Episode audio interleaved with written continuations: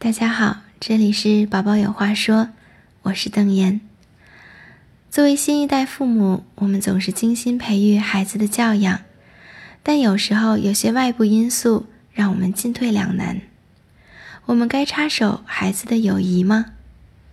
一位妈妈的来信讲述了她的困扰。她说：“请教你一件事，我女儿四岁半，她有一个好朋友。”这个孩子生活和卫生习惯不大好，每次在我家做客，都会把家里弄得乱七八糟，到处翻，到处扔，吃饭也不好好吃，撒到自己衣服头发上全都是。而且他语言能力很差，已经四岁了，简单的事情都叙述不清楚，还大舌头加四川口音。我知道不该评价女儿的朋友，也不歧视这个孩子。但他们在一起玩，确实给我很大困扰。我女儿会去模仿他讲话的方式和一些不好的习惯，我说的话，他就会表现出伤心的样子，真的很恼火。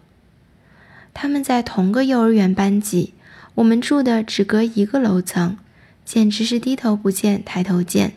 而且这个小女孩很黏我女儿，整天跟着她玩。我说了几次。我女儿年纪还小，只听懂了我不喜欢她的朋友，就很不开心。请问我该怎么做呢？嗯，我想说，这位妈妈，首先你很在意女儿的心情，这是非常值得肯定的。其次，这个困扰真的不小，因为我知道，如果你把这件事在普通聊天的场合倾诉给别人。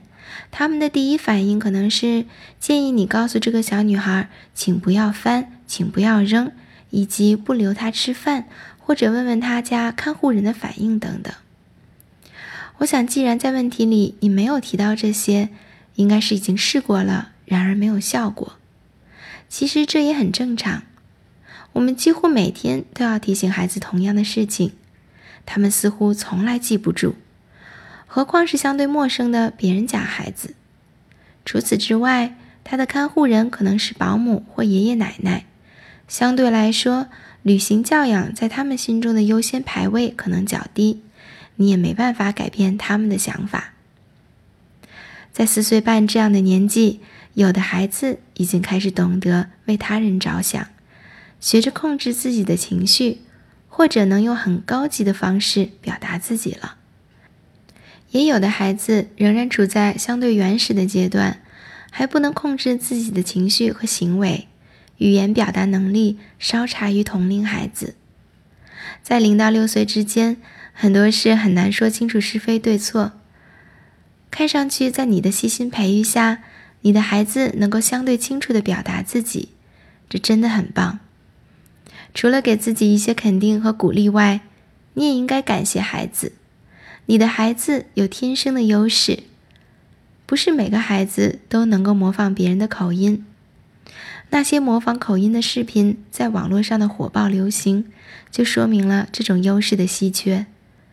我想，那个小女孩如果也有你的孩子这样的优势，她也不会像现在这样口齿不清。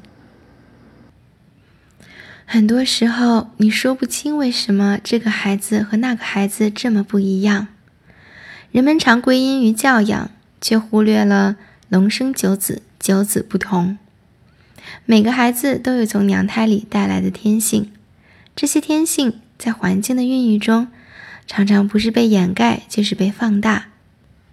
有的孩子天生就神经大条，也许又碰上了神经大条的看护人，显得和心思细腻、照顾别人情绪的家庭格格不入。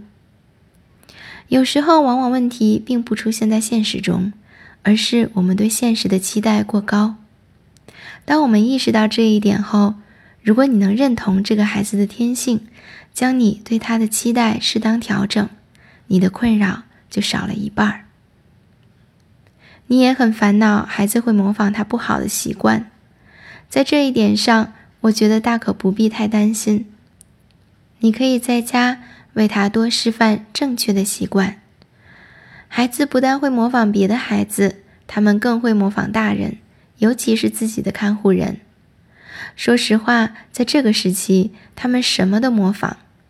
如果我们只允许我们认为好的影响进来，那他的世界会不会渐渐变成了一个楚门的世界呢？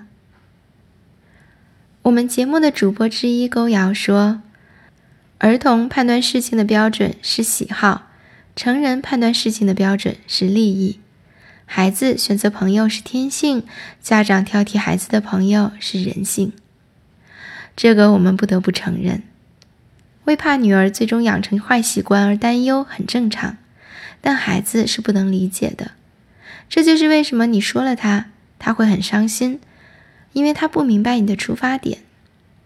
这个时候如果伤了感情，真的是不值得，因为他不但无法理解，你也不可能得到你想要的效果，两败俱伤。这个小女孩是女儿的朋友，接受了这个小女孩，是在接受女儿的选择。她的选择不涉及利益，这正是有别于成人的孩子独有的天性。接受女儿的选择，就意味着，当这个邻居小女孩来家里时，你可能要做更多的清洁整理，要提醒很多次，要处理很多平时不需要处理的麻烦。然而，你所做的所有这些，都是在为你的女儿创造一个有爱无邪。健康的良好成长环境。作为成人，我个人觉得这样的利益交换是值得的，但每个人的生活方式不同，利益效用不同，这一切还需要当事人慢慢权衡。至于四川口音这个事情，我们之前提到了，家长应该为孩子有模仿能力而高兴。如果这个小女孩没有四川口音，而是一个中英双语者呢？你还会担心她给女儿带来不好的影响吗？糟糕，我们的利益之心又蠢蠢欲动了。勾瑶建议说：“我可能会给孩子听更多的口音，然后用地图告诉他四川在哪里，有机会去四川玩玩，他会把地理知识和生活习惯联系起来的。”我很赞同用正面的方式去看待孩子的行为，运用正面的行为让孩子有正面的看待事物的方式，这是一个良性循环。有的父母根本不把这种事当做困扰，为了让孩子远离所谓不好的影响，直接或间接的去拆散孩子们的友谊。他们甚至不惜营造楚门的世界，而你的女儿。有如此为他着想的父母，这是走向幸福人生的第一步。今天就到这里吧。如果大家有任何问题，欢迎给我留言。我们的荔枝节目是 Baby Power，宝宝有话说。除了荔枝 FM，你也可以通过喜马拉雅、网易云音乐以及泛用型播客客户端搜索我们的节目《宝宝有话说》。我个人的微信公众号 ID 是 Baby Power，Baby 和 Power 之间有一条短横线。你也可以在知乎上搜索我的名字找到我。好的，今天就到这里，宝宝有话说，我是邓岩，大家再见。